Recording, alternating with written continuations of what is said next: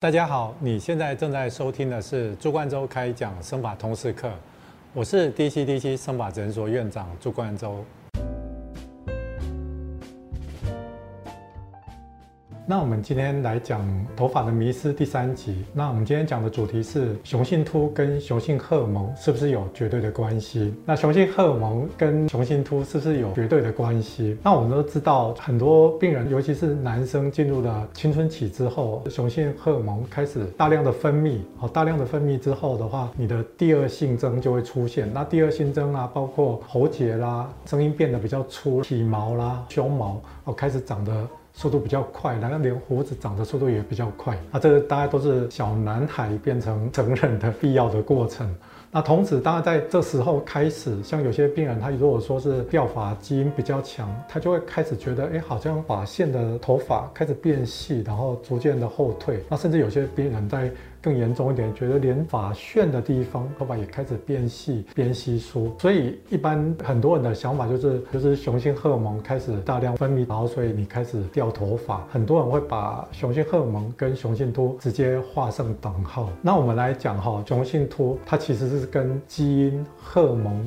以及年纪跟这三个因素是有关系的。当然，我们在这边我们都会说雄性秃跟荷尔蒙是绝对没关，因为这两个还是有关系。不过说你有了雄性荷尔蒙之外，你最主要它这个毛慢慢会变细，是主要是你的毛囊上面毛囊的细胞上面有一个叫。五阿法还原酶，它会把这个雄性荷尔蒙，雄性荷尔蒙大概另外一个名字叫睾固酮，它把它睾固酮转换成二氢睾固酮，二氢睾固酮就是我们所说的 DHT。那 DHT 它会去攻击啊，破坏这些毛囊细胞，让它不会制造蛋白质，然后让你的毛逐渐越来越细，慢慢一点一点慢慢的萎缩。所以直接伤害这个毛的部分，实际上是从 DHT 来的，但是 DHT 它是。睾固酮经过五阿法还原酶所产生的产物，所以如果说你有荷尔蒙，但是你没有五阿法还原酶，基本上也不会产生 DHT，然后你的毛也不会萎缩。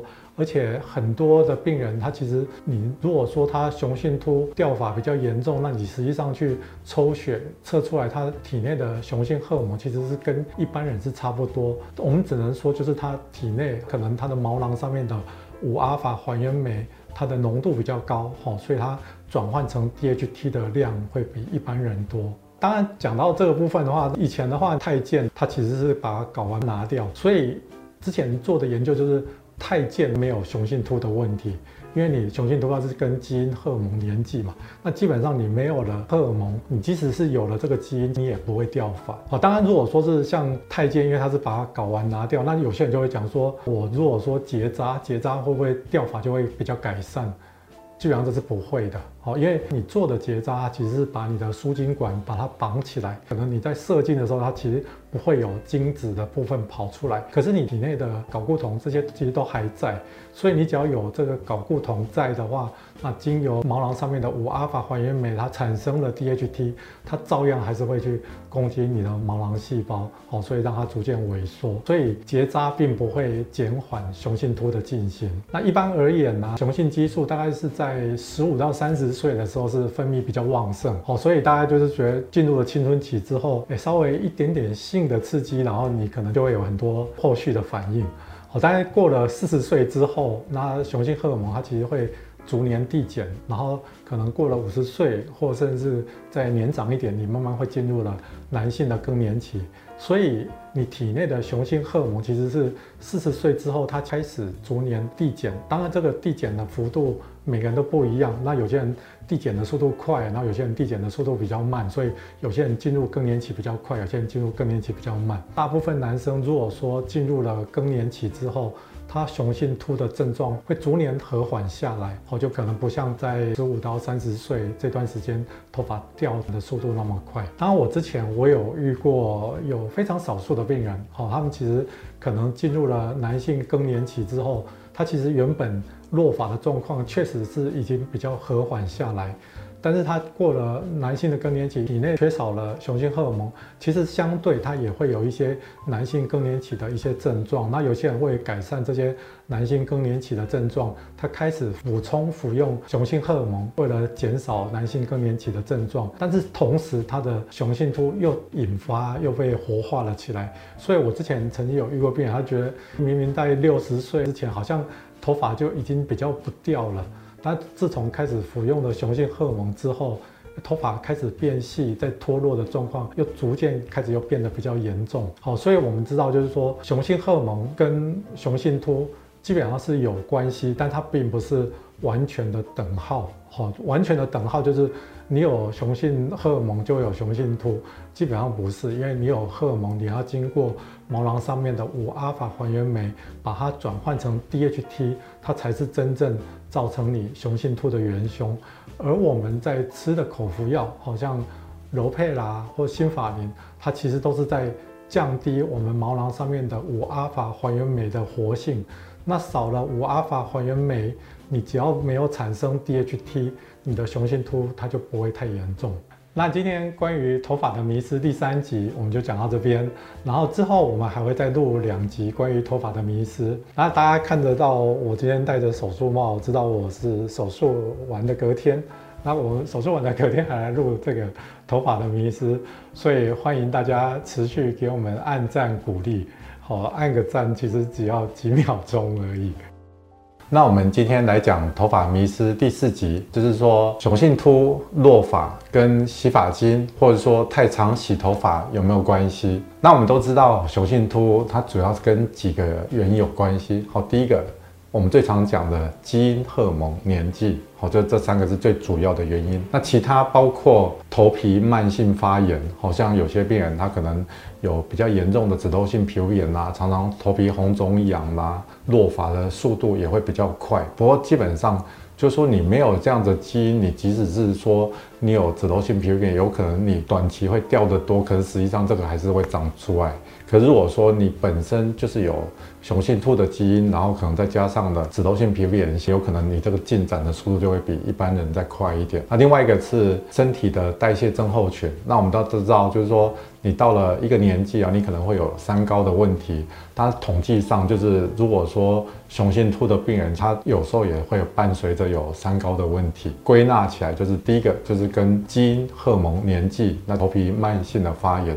第二的话就是你身体处于一个哦有三高的问题，是一个亚健康的状态的话，那你雄性秃主要是跟这几个方面有关系。所以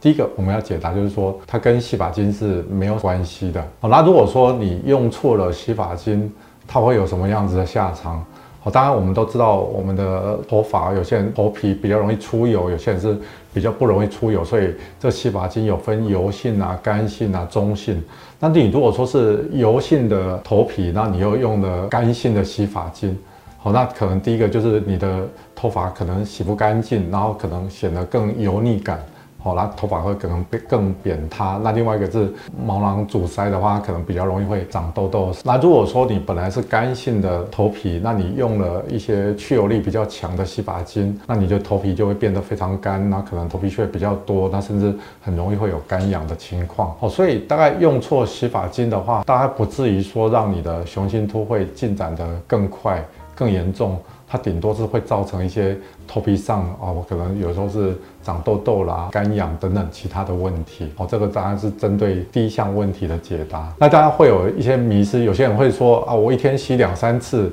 是不是对雄性秃它会掉得更严重？然后担心有这样子的问题，所以他不敢洗头，变成是三四天才洗一次。那洗头的次数跟落发有没有相关呢？那我们一般你在书上啦，或者说一些包装杂志，其实常常都会讲说，一天掉一百根到一百五十根的头发是正常。数据是怎么算出来的呢？整个头在健康的状态下，它有十万个毛囊。那十万个毛囊的话，它其实大概有百分之十左右的毛囊是处于休止期的状态。那我们就知道，我们整个头顶的毛囊大概是有一万个是处于休止期的状态。那这休止期的话，我们从面来讲，就是这是我们在生长期的。那你看得到这种抓起来一根一根这种拉得出来这个头发，其实是处于生长期的，这生长期大概维持三年左右，它慢慢会进入到休止期。然后休止期的话，这个毛囊慢慢会缩小，然后开始脱落了。然后它其实从另外一种形态，就是这个底下的毛囊乳头细胞还在，可是你在外面是看不到这个毛囊，就是说。我们头皮上面有百分之十的毛是处于毛囊乳头细胞还在，但是你看不到这个毛的状态。好，所以这个头发的话，就是大概百分之十是处于休止期的状态，一万个。那这个休止期的话，它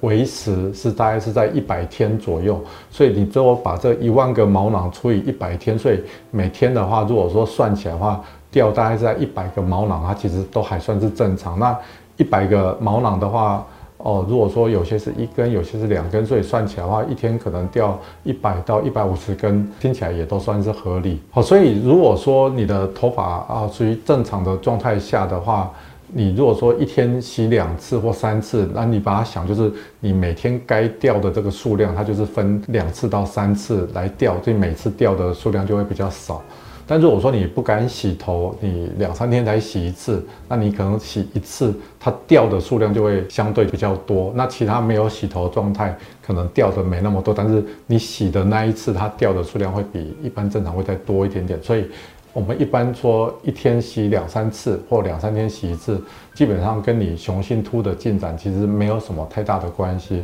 那除了说这个掉头发的数量以外，其实我们比较关心的是掉的头发里面头发的质量。哦，就说，如果说你掉的头发都是跟你原本正常的头发的粗细都一样的，这个是不用担心，因为你其实这些掉的头发，只要再过三到六个月，它其实都还是会一株一株头发还会再重长出来。但是如果说你掉的头发里面有很多非常细的毛，那种非常细的毛就是。长得不长，但是头发非常细，细到就像油丝一样那么细的话，它这个代表的意思就是说你的雄性秃的进展其实速度是很快，所以它这个毛它一直在萎缩。但如果说掉的头发里面有很多是非常细的头发，那你就要非常小心。好，所以其实我们倒不是说担心说你每天掉的数量啊，你每天洗多少次的头，雄性秃进展的速度会有多快？但是你如果说掉的这个头发里面，好，如果说它的头发的这个结构它不是正常的，好，如果是正常的话，就是